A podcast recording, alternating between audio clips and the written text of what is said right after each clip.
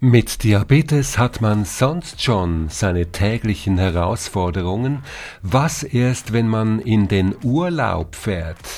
Da wird's gleich nochmal komplizierter, vor allem wenn man mit Kindern in den Urlaub fährt. Eine Frage aus der Community, eine Frage von euch, die uns erreicht hat. Worauf muss ich achten, wenn ich mit meinem Kind, das Diabetes hat, in den Urlaub fahre oder fliege? Das ist Plan D. Hallo, der Podcast von Dex Dexcom jede Woche eine neue Frage, jede Woche die kompetente Antwort aus unserem Expertenteam. Urlaub mit Kids.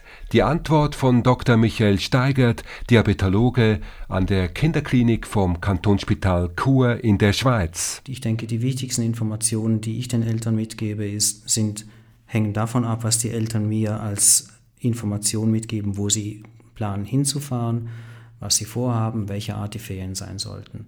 Also wenn mich eine Familie in der Sprechstunde informiert, dass sie in die Ferien gehen, dann möchte ich gerne wissen, wohin und ähm, welche Aktivitäten vorgesehen sind. Grundsätzlich glaube ich, sollte sich eine Familie immer äh, überlegen, dass sie möglicherweise im Ausland oder da, wo sie in die Ferien hingeht, nicht direkt Zugang hat zu allen diesen Utensilien, die sie im Alltag normalerweise brauchen. Also das Insulin, die Insulinpumpe, einen Sensor, das Notfallmedikament allenfalls. Und ich empfehle der Familie deswegen jeweils eine ähm, Checkliste äh, zu, anzufertigen, auf der sie festhalten, was sie alles mitnehmen sollen. Und von allem auch ja genug mitnehmen. Nichts ist ärgerlicher, wenn im Urlaub das Insulin oder die Sensoren ausgehen. Wichtig ist auch, und das wissen viele nicht, dass man je nach Fluggesellschaft ein ärztliches Attest braucht. Ich kann mich sicher an einen Fall erinnern, an dem ich äh, an einem Sonntagnachmittag angerufen wurde, wo eine Familie nicht hätte reisen dürfen, wenn wir nicht noch notfallmäßig einen Attest gefaxt hätten. Also es ist sehr zu empfehlen, sich vorher bei der Fluggesellschaft zu erkundigen, ob so ein Attest notwendig ist. Auch mit anderen Überraschungen ist zu rechnen. Also es gibt beispielsweise Fluggesellschaften, die wenigstens als ich das letzte Mal nachgefragt habe, ähm, Menschen mit Diabetes, die einen Sensor getragen haben, nicht zugelassen haben, dass sie während des Startes und während des Landemanövers den Sensor äh, über Bluetooth verbunden haben.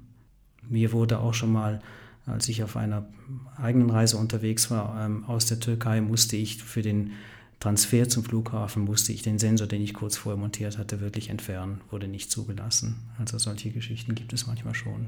Ja.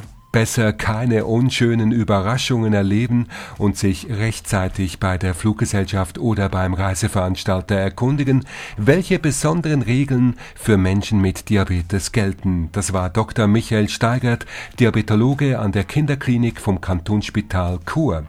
Wenn auch ihr eine Frage rund um Diabetes habt, die auch andere Menschen mit Diabetes interessieren könnte, dann schickt uns eine Mail an pland@dexcom.com.